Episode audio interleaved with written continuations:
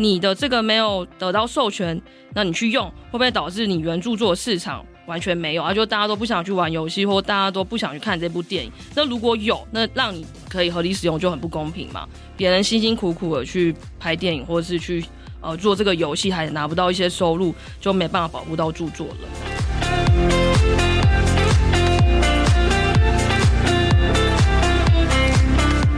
呃，金庸还在世的时候，就是像杨过啊，或者大家令狐冲这些耳熟能详的小龙女这些角色，有一个作家就是他直接用来写他自己的青春的校园小说，还包含有一些故事的情节都是一样。对，那时候金庸先生他就去对他提告，因为他认为说这个是有侵害到他的著作权了。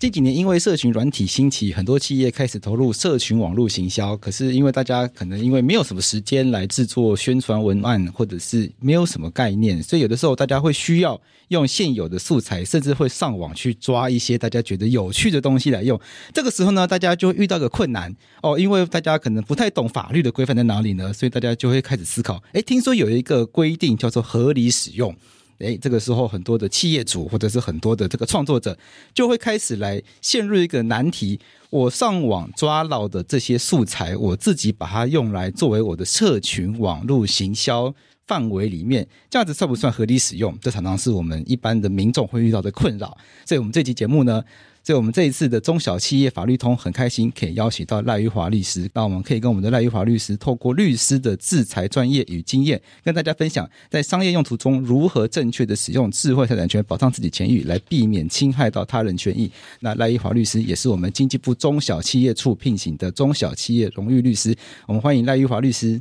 大家好。对，今天很开心可以来跟大家聊关于就是智慧产权的这个呃知识，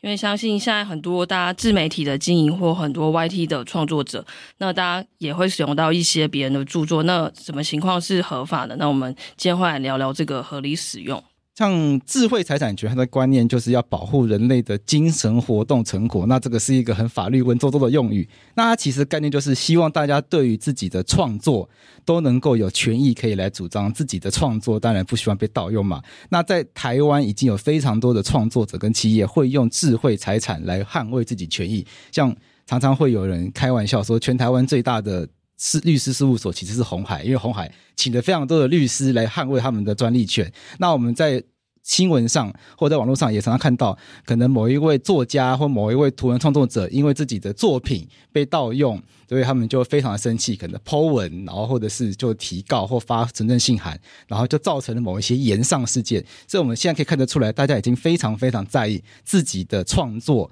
自己的智慧财产权必须要获得保护这件事情。那表示说这个观念越来越重要。但是反过来，当大家越来越在意自己智慧财产权的时候呢，那我们就会需要反过来问：那什么情况下面我们可以去使用人家的智慧产权，因为如果这些创作这些东西永远都不能够使用的话，好像也会造成知识或者是文化的交流啊、流通，造成一定程度的阻碍。所以在著作权的法律里面呢，它有一个规定叫做合理使用，也是一个常常被提醒的。譬如说，几年前在网络上面就发生过一起沸沸扬扬的事件，叫做古阿莫事件，有一个网红叫古阿莫哦。他就被电影商告侵害电影著作权，因为古阿莫他的创作方式呢，就是用所谓的二创。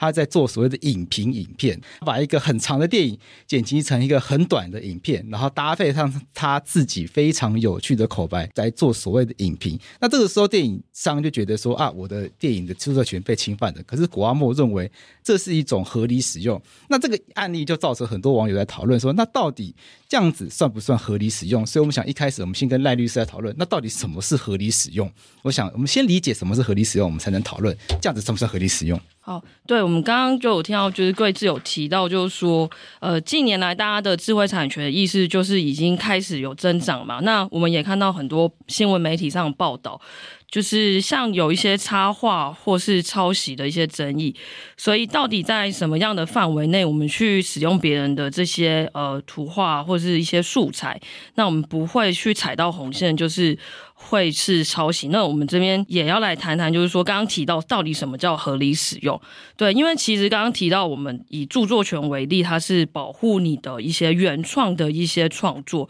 比如说你的画，还有你的一些音乐，跟你的一些就是图片。那当然，它还有一些保护的目的，就是希望是大家可以去呃彼此的去交流你的知识，但是呃你不可以去。直接偷别人的东西啊，对，那所以这里的合理使用就是说，诶，在有些情况下，你可能没有取得原著作的授权，但你用到他的著作，就是这个时候我们不认为你是抄袭，对，那这个时候我们可以来看一下它是什么样的情况呢？对，就是在一些合法的合理使用上，我们是有规定在著作权法的第六十五条的第一项。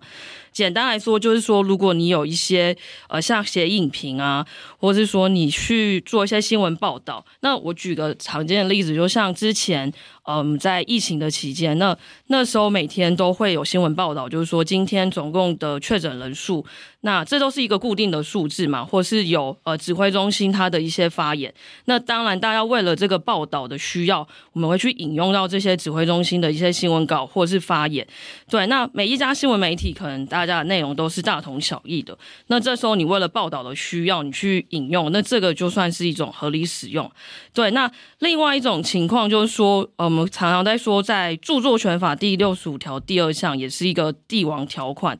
也就是说，以古阿莫的例子来说，他在撰写影评的时候，可能会需要大家如果有看过，他会去截取一些电影的画面，加上他的口白。那当然，你为了讲影评，你一定避免不了会去使用到这些呃故事情节或画面啊。那我们在著作权法的第六十五条第二项就是说，就是这个原著作人他必须忍受嘛，但是。这个忍受它是有它的一个标准，就是说你不是要求他忍受忍受到受不了这样。如果假设你是像大家现在讲，巨细靡遗的把所有每一分每一秒故事情节都写出来，或每一页都截图，这时候你已经百分之百使用到原著作了。那我是观众，我就不需要再花钱进电影院看了。那这样就会超乎呃合理使用的保护范围，就会被认为是侵害著作权这样子。所以是要看使用的量吗？呃，使用的词语量，有时候如果你的量算，比如说三分钟的音乐，那大家都会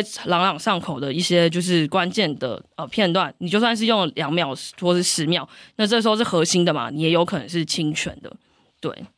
，OK，像刚刚赖律师有提到，在著作权法第四十四条到六十五条，它有明定一些特定的使用情况，本身就算合理使用，譬如说为了报道而使用。像指挥中心他发布的新闻稿，新闻媒体为了报道，那当然可以直接拿来合理使用，不然新闻媒体都没有办法做新闻报道，这样很奇怪。因为新闻报道在民主社会是一个我们认为很重要的一件事情，不然我们永远都没办法知道真实的世界，没办法知道资讯，那当然就没有办法监督政府，没有办法去得到帮助大众满足知的需求。但是在这些以外的话，那我们就要看所谓的止语量。那这止语量有的时候，如果你用的太多。百分之百利用的话，那当然就不可能合理；或者是你用的不多，可是你用到人家很精髓的部分，那可能也会认为不合理。常常也会有民众，或者是也会有客户来问我说：“那是不是只要我不要拿来卖钱，就算合理使用？”因为常常会有人说：“啊，我这个是拿来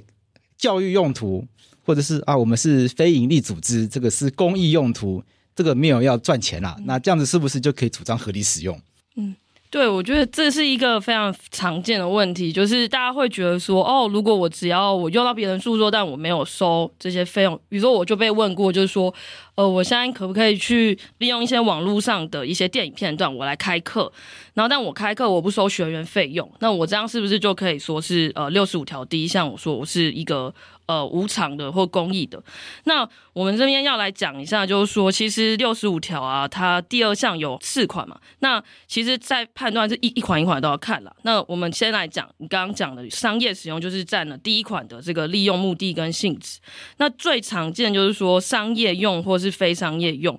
那其实必须说，非商业用途当然会比盈利用途更容易主张。为什么？因为如果假设原著作它今天是你原本要付费取得授权你才能用的，那你今天没有付费，然后你还去做就是盈利的用途，那这样是很不公平的啊，就是你剥夺原本著作人可以靠这个著作收权利金的机会。对，但倒过来，有些可能会问说，那是不是我只要有呃，就是商业用，我就绝对没有机会成立合理使用？有有时候也会有人这困扰说，那我今天是不是只要有商业的意图在，嗯、那就不可能有合理使用？因为有的时候可能只是跟钱有关，譬如说，可能公益团体有一些义卖的活动，有一些募款的活动，他们就会觉得啊，这个可能跟钱有关，似乎就会认为好像。所谓的商业性质，或者是利己性质就出现了，嗯、那就很担心不能主张合理使用，因为这个时候民众就觉得要主张合理使用，是不是就要完全不可以拿钱？对，因为我们讲一下，就是因为在合理使用情况的前提，一定是你没有取得原著作授权嘛，所以我们就必须来看你今天是商业使用，但你没有付原著作这些授权金，这时候。让你成立合理使用，你会不会完全剥夺掉就是原本著作它的这些收费市场啦？简单来说，oh. 对。那分享一个案例，像美国有一首歌叫《Oh Pretty Woman》，对，它是来自那个呃，就是 Two Life Crew 的乐团的歌手啊，有一个叫 Campbell，他想要改编这个《Oh Pretty Woman》这首歌，他一开始想要先去取得授权，但失败了，他没有获得授权，但呢，他还是很想用，所以他后来有去做了一些改编，有对外贩售是。也销量不错，这样后来这一首歌著作权就提告，对，那这时候美国法院认为说，哎，虽然它是商业用途嘛，有赚钱，但因为它有一个很重要的意义，就是它是要去做嘲讽原著作，那大家也可以去找两首歌来听，它的呃风格是完全不同的，所以像这种案例，它还是可以成立合理使用的啊，对。换句话说，商业用途或非商业用途，它跟是不是一定会成立合理使用没有必然关联。法院还是会去看你为什么要用它，以及它对于被使用的那一个著作以及著作权人来说，它的影响大不大？对，就是它是其中一个标准嘛。那还是就算你是商业使用，但是如果你这个呃你的这个用途是有一些公益目的，比如说你想要嘲讽一些时事啊，然后或是再举另外案例，像 Google 那时候被甲骨文控告，他去开发 Android 系统嘛。那时候有使用到了大概它三十七项 Java 的 API，对，那那时候是被求偿八十八亿美元。那听起来很大，很大的金额。对，那后来呢，法院还是认为说，诶，这个当然是商业使用。你看那么多人去开发这个 APP 那些嘛，那他们认为说，这时候其实是有一个转化的目的啦，而且更重要的是，这样的使用可能是更促进整个软体产业的发展。嗯，对，所以如果这时候没有让它成立合理使用，对整个产业啊，或是这些著作来说，可能是不好的影响。所以法院会综合一切情况来判断。那赖律师，你在执业的过程中，你有没有遇到印象深刻的案例是主张合理使用有成功过的？因为我想，我们直接给听众朋友一些具体案例好了。嗯，因为我们刚刚讲的合理使用要判断，譬如说值与量，然后有时候是看值，有时候看量，有时候看商业，有时候看非商业等等各种各样的判断可能性都有。听众朋友听到这边可能脑袋都花了，觉得啊，那那到底什么样算合理使用呢？我想，我们是不是直接给听众朋友一些具体的例子？就是你自己在职业的经验中，你看过哪些成功主张合理使用的案例？我们分享给听众朋友听听看。好，就以我自己的案例嘛，那我们就就是讲故事的。就是当你现在想要用一首歌的时候，对不对？那我客户他可能就去使用到这首歌，但是他可能不知道去取得授权嘛。对，那这个时候的比例上，你就是你要想一首歌可能三分钟，他就会来咨询说呢，律师就是。如果我今天呃没有授权，我到底能不能用这首歌？我们来像现在讲自媒体，我可不可以用在我的频道，或是用在的这些抖音上啊？那就我们会去建议说，呃，就这种情况下呢，你当然就是要使用的秒数三分钟，你可能要用到十秒啊，或者是说它不是那个它的那种主旋律的部分，对。然后另外就会去建议他说。这种情况下呢，你也可以去找一些，它是网络上是那种就 CC 授权的，它那种音乐版就是同意你可以去公开使用的。对，那它会有一些限制。对，我觉得像这样的情况，就是说你的使用比例要低。我的建议就是说，你截取那一小段之后，你可能还要加入你自己的其他的一些，你可以去改编啊。如果你有办法改编，你就去改编它的风格，或加入你的一些新的意义进去，会比较好。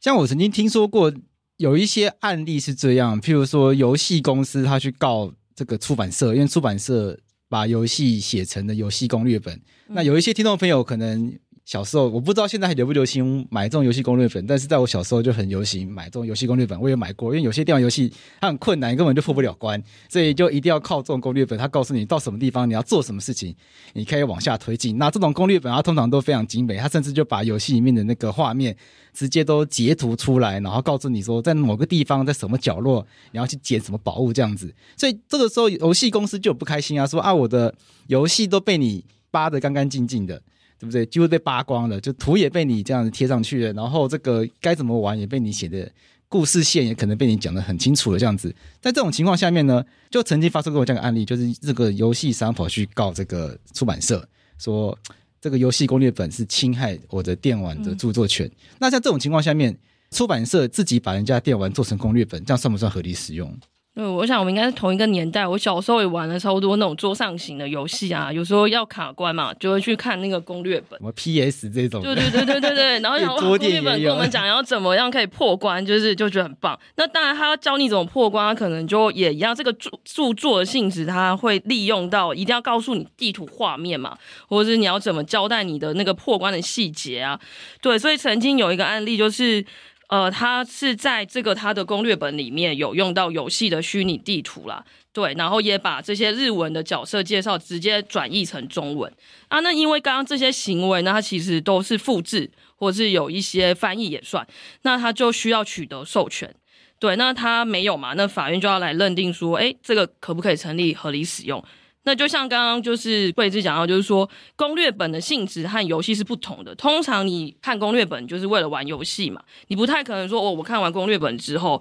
我就不玩游戏了，或是我知道所有游戏情节，不会，反而你会想要再继续玩这个游戏。而且在你可能用到的那个图的比例啊，也不是涉及到这个原著作的核心，对，这完全没有办法取代游戏本身或日文使用说明书啦，所以不会导致说这个游戏的市场。失去了，就是说以后大家都不买这个游戏，反而有助于他去销售。对，这就像那个大家常看到我们讲的是同人志也是一样，很多同人志他因为很喜欢这个作品，他会去写故事啊，或者是去做一些服装。那其实很多作者都是接受，因为可以增加他的一些曝光度，或是反而有利原著作销售，是很容易成立合理使用的。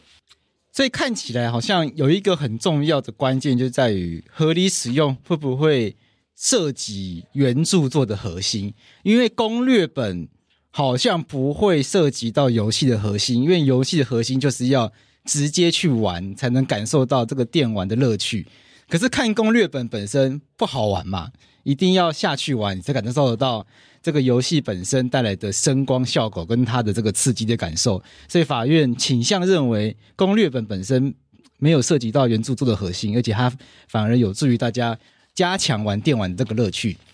对，因为在六十五条的那个第二项，第一个是利用目的性质嘛，第二个是著作性质，刚刚还有讲质量，再是最后一款，我觉得就刚刚回应那个问题，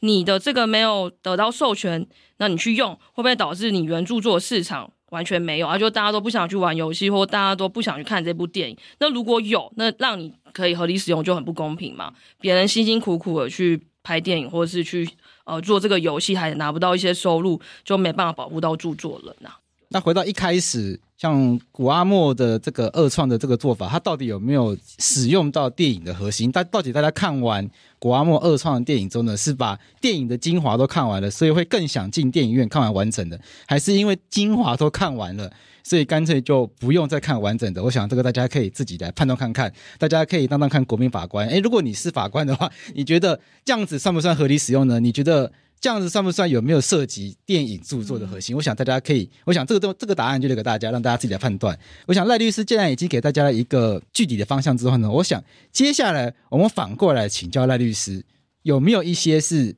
踩到地雷的案例来告诉大家，让大家避免踩到地雷。诶，哪一些大家常常以为可以主张合理使用？诶，但其实赖律师在你的经验上，或者是你的判断上，其实这个容易构成侵权，大家要注意的。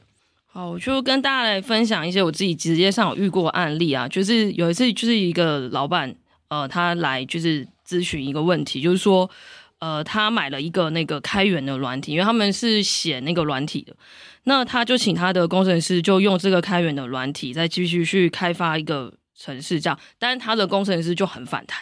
因为他的工程师我觉得应该 比较有这个著作权的意思，因为他觉得这样是侵权的，对，所以他因为他们要去改写那些原始嘛，他就不愿意做。那老板就会觉得说，哎，那这个员工很不配合啊，我想要把他就是开掉这样，但是。这个当然沟通后之后，也要去跟他说明说，诶，当你用网络上的这些开源软体啊，或免费的软体，它是同意你使用，但你可不可以再把这些软体来做呃写新的程式或做商业用的软体，这是不一定的，你还是要去看它的那些开源的授权条款。那你直接用，你未来如果真的卖这个软体有收入，以后有可能他也会要求说，你可能要付他这个授权金，或被告是侵权。开源软体是什么意思？哦，开源软体就是就是在网络上，就是那种 open source，就是说他就是把他的那些呃原始码，他可能就公开给你去可以用嘛。哦，原始码都公开了，还不代表我们可以自己来改吗？就是他有时候在他的那个开源的这个条款，他会去讲啦，对，他会说，哎，同不同意你去做后续的改作啊？就我们讲重新加入你自己的去编写，对，所以还是提醒大家要去看。它的那个开源的那个软体的那些条款，虽然大家都不太想去看，所以网络上这些开源软体，虽然它开放了公布它原始码，可不等于它授权你自己去改，更不等于它授权你改了之后自己拿了你改的东西去卖。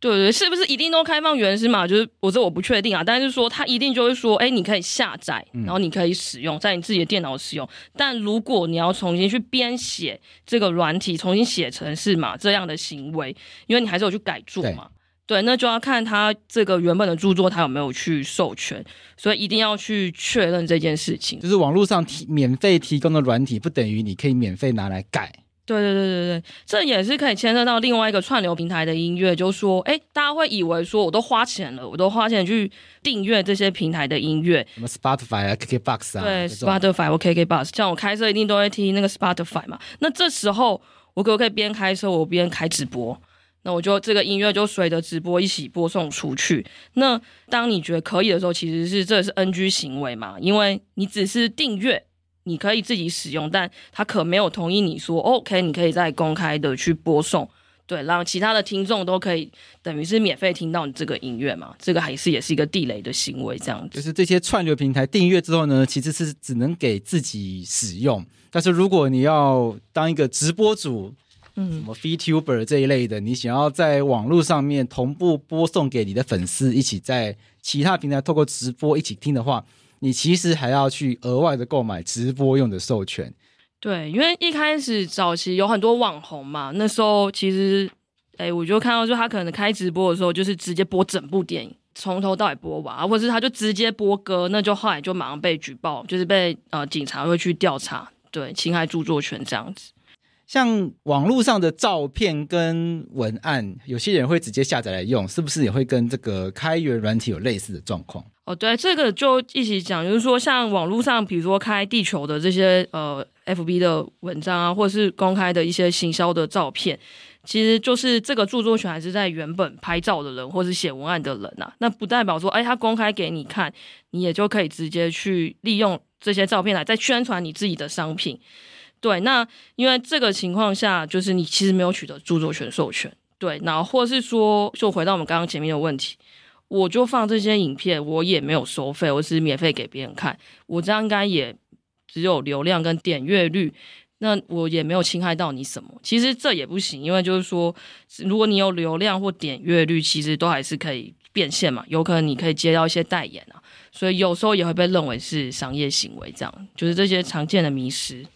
那如果是我要找人家代言，或者是我想要像有时候会有些贸易展啊、商展啊，那我在现场常常会请人家穿一些什么布偶娃娃装这种的。那像现在可能《鬼灭之刃》好了，哦、那我就穿一些什么《鬼灭之刃》啊，或者是穿一些迪士尼的这种布偶装在现场，这样子会有问题吗？哦，对啊，对啊，这个是我觉得很有趣，就是说，因为最近如果刚好流行某个动漫人物嘛，或是赖的贴图啊，什么熊大啊、维腾啊这种的。对，那大家就会想要说，哎，如果我刚好我在做行销，很多媒体的社群小编啊，很多企业的行销的呃团队，这时候就为了要跟上时事，我觉得是不是可以就是直接 cosplay 站台这样？那因为你的那个图案啦，就是那个角色是一个美术著作嘛，你的漫画，那你直接用那个角色是复制贴上，比如说呃《鬼灭之刃》里面的角色啊，对，祢豆子很可爱嘛，是可以装扮成那样，然后我就去帮我自己的产品代言。那这样可能也会是被这个漫画的呃原著作。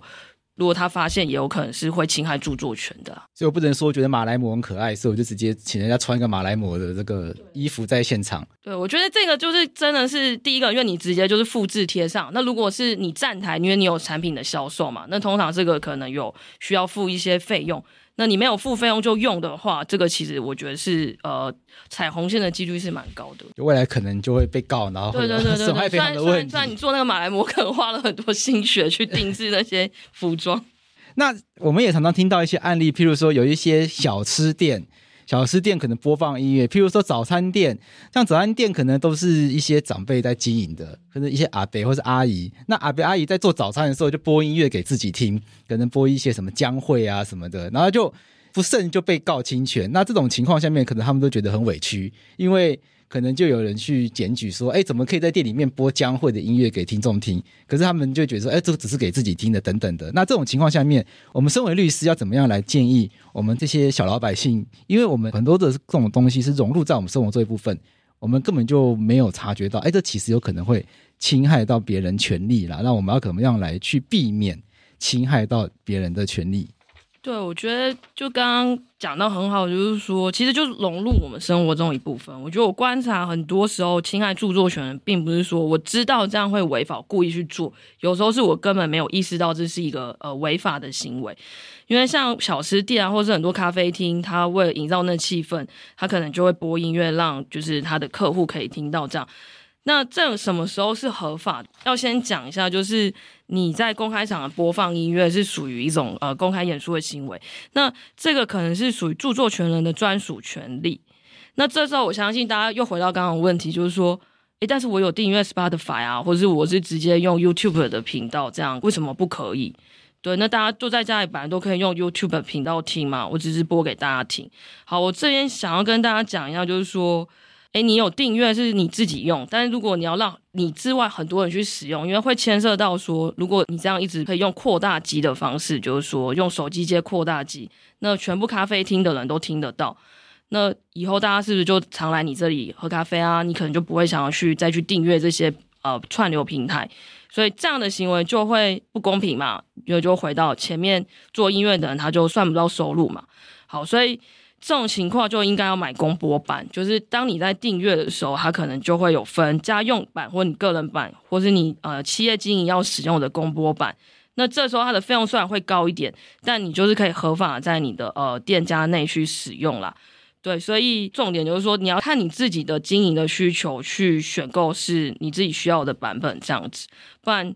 呃，你没有去确认是不是公播版啊？你未来有可能就会被呃提告，或是被呃要求你要付这些钱这样子。OK，所以在公开场合播送其实是一个另另外的权利。嗯。平常我们自己取得的授权，其实简单来讲，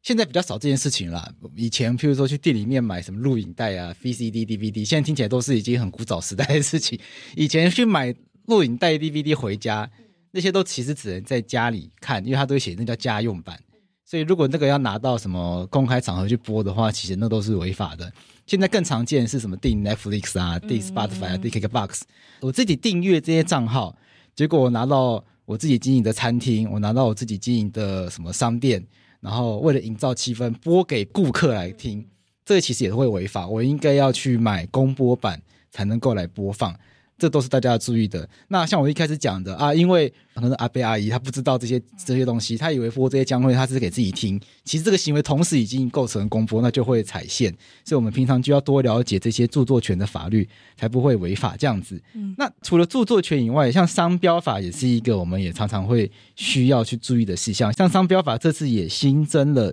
指示性合理使用，使用他人商标，只要符合指示他人商标或服务必要。与不会造成他人混淆两要件，就可以合法使用。我想讲完这个法律很文绉绉的要件之后呢，我们接下来就要请赖律师帮我们法律白话一下，这个到底是指商标法的合理使用，那它是什么意思？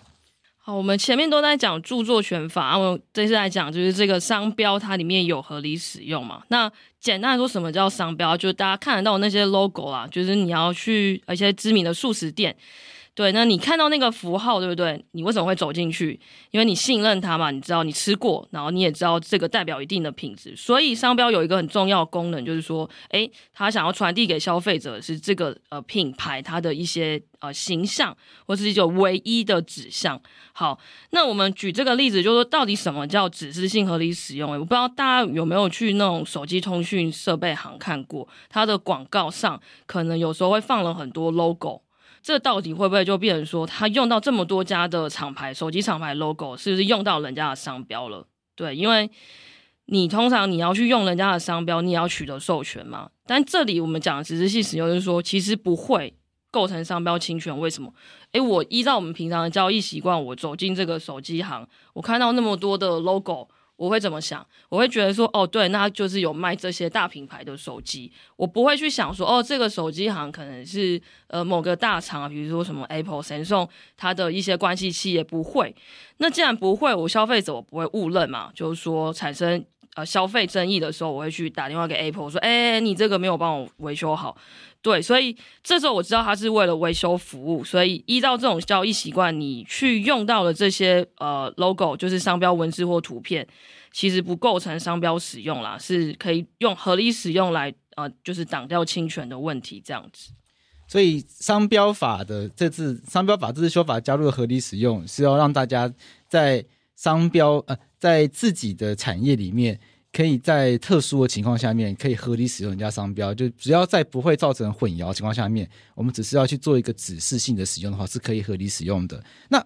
最后想要来跟赖律师请教个有趣的问题，相信很多人听过一句话，就是杰出的艺术家模仿，伟大的艺术家盗窃。反正人类的学习其实很多情况都是在模仿的，因为小 baby 就一生下来，其实也就是透过模仿大人的行为来去得到很多的成长这样子，所以很多人会认为。所谓的著作，也就是将别人的著作所蕴含的概念，用自己的方式重新表达。那这也是很多的企业在面对抄抄袭时，常常就会用所谓的致敬跟恶创来辩驳。譬如说，几年前就会有所谓这个胶胶包的案件。那接下来我们就要跟跟赖律师来讨论看看，所谓的致敬这个概念，在智慧财产权中，它到底存不存在？就是我们到底能不能够在智慧财产权的世界里面主张啊，我这个是致敬，而不是抄袭，因为人类的创作本来都是在其他人的肩膀上面站得更高更远，这样子的一个说法到底成不成立？对，我觉得这很有趣，就是说，因为著作权法我们在讲的是一种就是创意的表达啊，所以很多做内容产业的是，哎，你要有时候凭空想出来。有时候其实是要花很多时间，所以有时候你必须要去诶，有一些经典的作品，然后你会要怎么去利用？但这个很微妙，就是说用得好，我们叫做就是致敬；用不好是抄袭嘛。那那条灰色线到底是要怎么去划分呢？其实这边就要跟大家讲一下，就是说我们在新闻上呃常常看到很多的抄袭争议嘛，对，但抄袭是不是一定就是呃会构成侵权？我们要回来看，就是说，诶。你现在到底抄的是概念，还是你抄的是人家的表达手法？因为著作权法第十之一条有规定，我们是保护你的具体表达。举个例子来说，我今天脑袋中我想到哦，我想要去拍一部就是呃大片，然后我想要拍就是机器人的一些什么呃画面这样，那我都在脑子里想。我根本没有把它拍摄出来，其实别人是不知道你在想什么的。但如果我今天真的落实了，我真的去找很多机器人来啊，然后把它拍一个影片出来，对，那这这种如果我的拍摄手法有人跟我一模一样，那它就是叫做呃抄袭啦。但如果是观念抄袭，就是说我们的观念一样。举个例子，就是说有很多那个像呃周星驰的一些经典的电影啊，它可能会有一些台词，对，那那些台词你可不可以用？对，我们这里就是讲到说，呃，如果是很核心的，就是大家都是想得到的台词的话，你直接用可能是很危险的。对，或是甚至角色名称，我举个例子，就像呃，金庸还在世的时候，就是像杨过啊，或者大家令狐冲这些耳熟能详的小龙女这些角色，有一个作家就是他直接用来写他自己的青春的校园小说，还包含有一些故事的情节都是一样。对，那时候金庸先生他就去对他提告，因为他认为说这个是有侵害到他的著作权了，所以我会。建议就是说，当这些就非常经典的作品你要用的时候，你可能是不建议你直接就把台词啊，或是呃角色名称或他所有的经典场景就直接照抄，而是你要加入你自己的呃风格，比如说你的叙事风格改变啊，对不对？或是你的视觉呈现可以用科技感，然后或是可以用酷手的感觉，不能就是完全它是艺术风，你也走艺术风，你可能可以要去转换。然后重点是不要去丑化，或是甚至色情化这些经典作品啊，因为这个很有可能是有著作人格权，也就是说，它可以禁止你去丑化或割裂他的作品。对，那就建议大家还是尽量从你看完这部电影或小说，你得到一些感想，你去重新的再去拍摄你的自己的作品，对，这样会是比较好的方式。像这个，大家现在电脑上面，有些人会用 Windows，有些人会用 Mac 嘛。那 Windows 跟跟 Mac 他们最他们共同的特色就是他们都是所谓的图形化界面，就是会有所谓的视窗，会有所谓的这个桌面，然后会有你可以点很多的这个图标，然后可以来去做这个，你不需要输入任何的指令。那网络上就有所谓的这个粉丝就会骂来骂去说啊，Windows 是抄 Mac 的。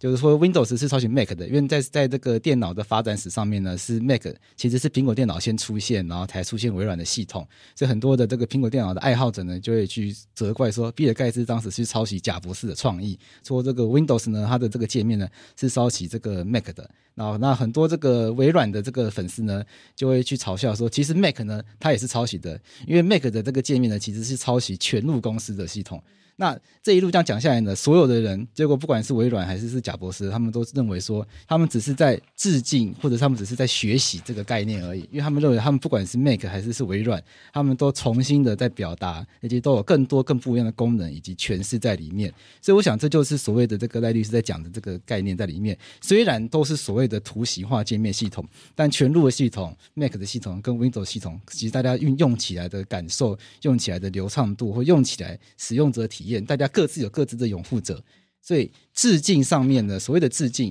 它最重要讲的就是概念上都是图形化的界面，可是它并不是完整的复制贴上，大家。还是各自有各自重新的去诠释，然后放入很多自己的想法，甚至加入很多自己的功能，这都是各自各自的厂商、各自的公司花了很多自己的心思在上面。所以刚刚赖律师讲的所谓的表达与概念二分原则，概念上可能都是一致的，可是表达的结果是完全不一样的。我想这才是最重要的，所以这还是我们在讲致敬的时候呢，最重要的是这个部分。那赖律师，我们今天节目时间好像差不多了，可不可以给我们最后几点建议？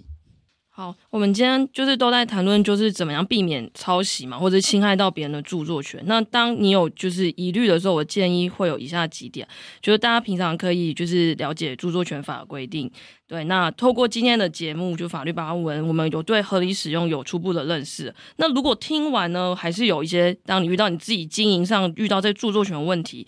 你还是有困惑的时候，我觉得可以问智慧财产局啊，或到中小企业荣誉律师的这个法律咨询平台，或其实像经济部中小企业处有很多的资源，也有一些当你有具体问题的时候可以提问，那我会安排律师来呃解答你的一些法律问题，有很多多元的管道和窗口可以协助你遇到问题。那其实我觉得遇到问题就可以咨询，然后才不会就是踩到红线或有遇到侵权的赔偿问题。那最后就是呃网络上的文章或图片啊，就绝对。不要直接复制贴上，一定要详细确认这些授权规范。对，然后如果一定要使用，我们今天讲到一定要改写或加入你自己新的元素或新的表达风格。这样，以上就提供给大家的几点建议。那我想今天很感谢赖律师来到我们现场来跟我们分享这么多跟合理使用有关的法律概念。那因为合理使用一直都是我们网络上面也是我们听众朋友非常在意的一个议题，也是我们法律白话文运动粉丝常常私讯我们询问的问题。那我们今天非常感谢我们赖玉怀赖律师来跟我们做这样子的一个讨论。那今天节目就到这边，中小企业朋友如果遇到法律问题，可以透过中小企业法律咨询网提出你的问题。如果遇到较复杂的法律争议，企业朋友也可以透过法律咨询服务网预约与荣誉律师一对一免费咨询。经济部中小企业处统计每年度常见企业法律问题，整合相关时系列主题，会定期举办推广讲座，也会提供法规宣导电子手册，大家可以上法律咨询服务网来下载阅读。像目前中小企业处有提供居家办公下的劳资问题解析、公司法新制，还有非常热门的数位平台行销的法规攻略。欢迎有兴趣的朋友到法律咨询服务网下载阅读。如果大家有任何法律问题，我们经济部中小企业处也提供非常多企业辅导资源，欢迎大家上网来询问，会有中小企业荣誉律师来提供解答。也欢迎拨打马上办服务中心免费专线零八零零零五六四七六。那详细服务内容欢迎大家见网站资讯。今天谢谢我们的赖律师，谢谢，谢谢。